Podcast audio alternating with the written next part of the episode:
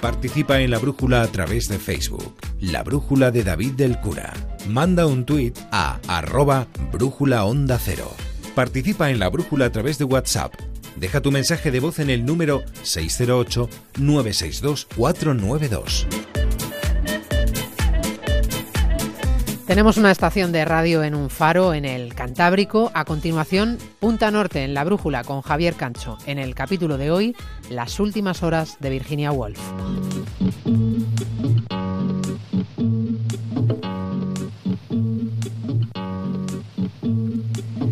Condado de Sussex, Inglaterra. Transcurría el mediodía del 28 de marzo de 1941.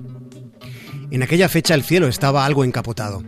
En casa de los Wolf, la cocinera Louise Meyer había preparado una pierna de cordero con salsa de menta. La señora Meyer hizo sonar la campanilla para dar a conocer que la mesa estaba servida. El señor Wolf entró en el comedor, pero pasaron los minutos y Virginia no se presentaba. Algo extraño estaba sucediendo. El señor Wolf acudió a la habitación propia que tenía su esposa, y allí sobre el escritorio encontró dos notas. Una era para él, la otra para Vanessa Bell, la hermana de Virginia Woolf. El marido de Virginia tomó su nota apresuradamente, la leyó casi atragantándose con las palabras, leyendo a toda prisa solo las importantes. Bajó precipitadamente las escaleras y le preguntó a la señora Meyer, a la cocinera, le preguntó hacia dónde había ido Virginia. ¿Por qué? balbuceó ella percibiendo algo grave en la cara desencajada del marido de Virginia Woolf. Creo que es posible que se haya suicidado, dijo.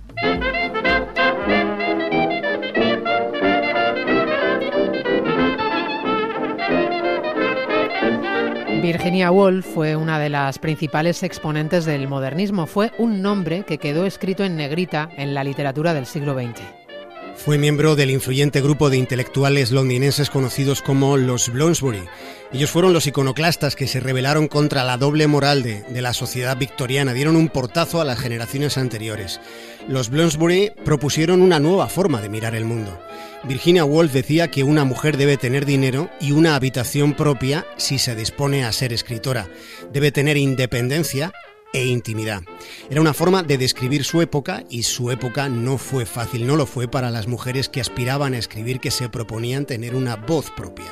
Virginia Woolf sufrió una tortura mental, estaba muy enferma y la suya era una enfermedad para la que no había ni medicinas ni tampoco comprensión. Tú tienes una obligación con tu cordura. He soportado esta custodia. Este horrible encarcelamiento. No, Virginia. Soy atendida por médicos. A todas horas soy atendida por médicos que me informan de mis propios intereses. Porque ellos los conocen. Eso no es cierto. No conocen ni un ápice de lo que me interesa. Virginia, yo puedo. Uh, puedo entender que es difícil para una mujer de tu. ¿De qué? Uh, de tu. ¿De mi qué exactamente? De tu talento. Aceptar que no es la más adecuada para juzgar su propio estado. Entonces, ¿quién debe juzgarlo? ¡Tienes un historial! Un historial de confinamiento. Te trajimos a Richmond por tus continuos ataques, desmayos, depresiones, las voces que oyes. Te trajimos aquí para salvarte del irrevocable daño que pretendías hacerte. Has intentado suicidarte dos veces.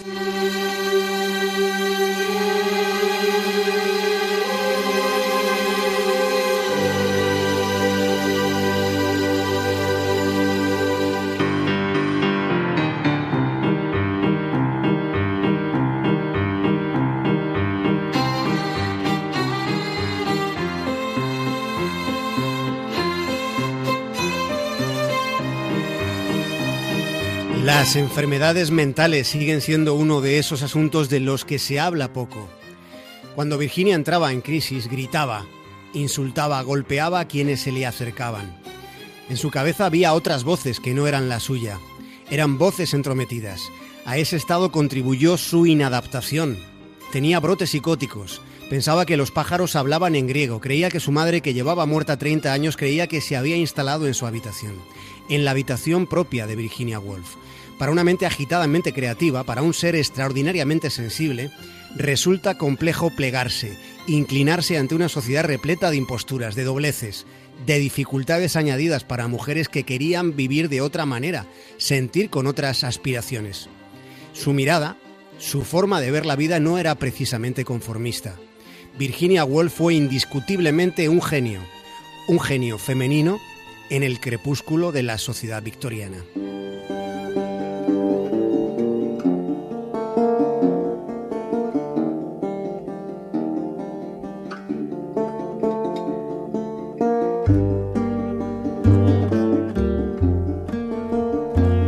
Decía que no se puede encontrar la paz evitando la vida. Con Virginia Woolf es posible recordar por qué importa emocionarse.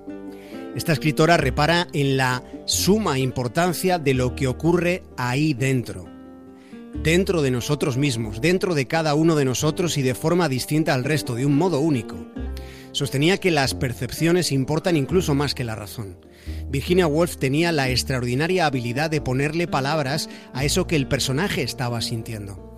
Ella lograba entrar y estar ahí en la esfera de lo emocional, lograba dar nombre a lo que se siente. A mí me han robado mi vida.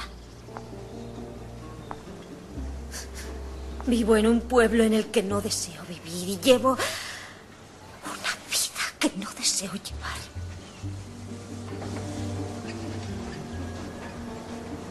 Dime por qué.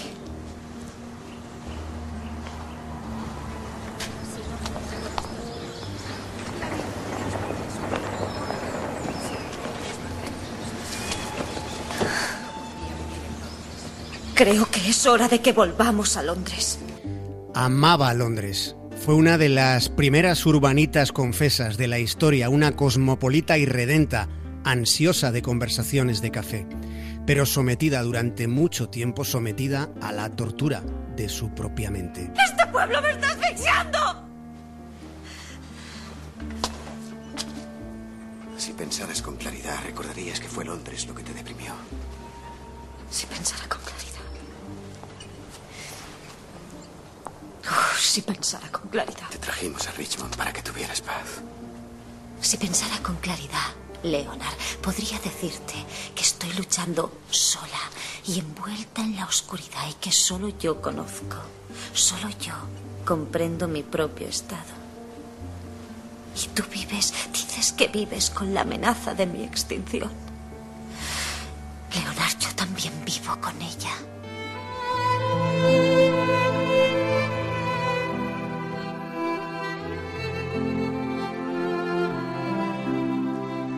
Hay autobiografías escritas con antelación 26 años antes de que se suicidara, 26 años antes, en su primera novela, la vida de la protagonista termina de forma prematura.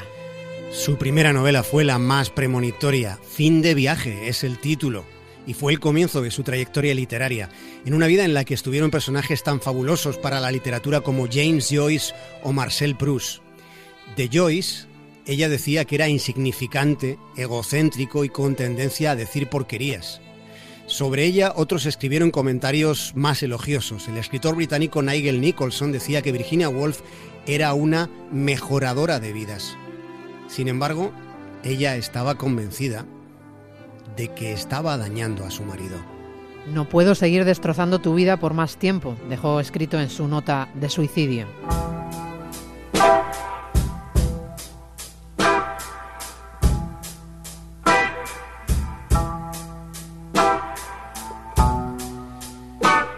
Solo una hora antes de que su marido Leonard leyera esa nota, había visto a Virginia en su habitación propia y le preguntó qué tal. Y ella respondió que planeaba salir a caminar. De hecho, Virginia Woolf cruzó el jardín, caminó hacia el río Ouse, entró en las frías aguas del cauce y se ahogó. Se había llenado los bolsillos con piedras. Había decidido no salir a flote nunca más. Hello, darkness, my old friend. I've come to talk with you again. Because a vision softly creeping left its seeds while I was sleeping. And the vision that was planted in my brain still remains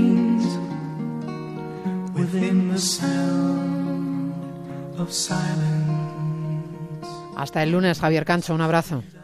Un abrazo, María.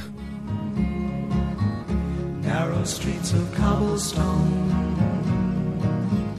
Neath the halo of a street lamp, I turned my collar to the cold and damp. When my eyes were stabbed by the flash of a neon light,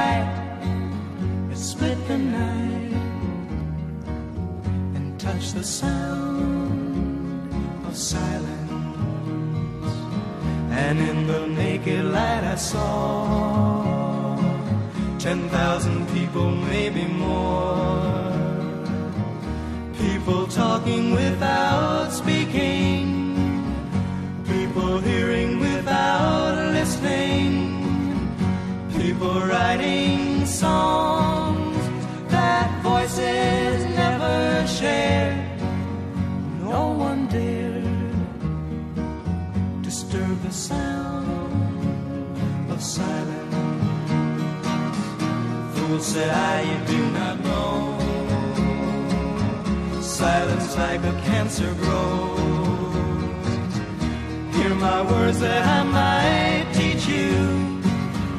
Take my arms that I might reach you. But my words,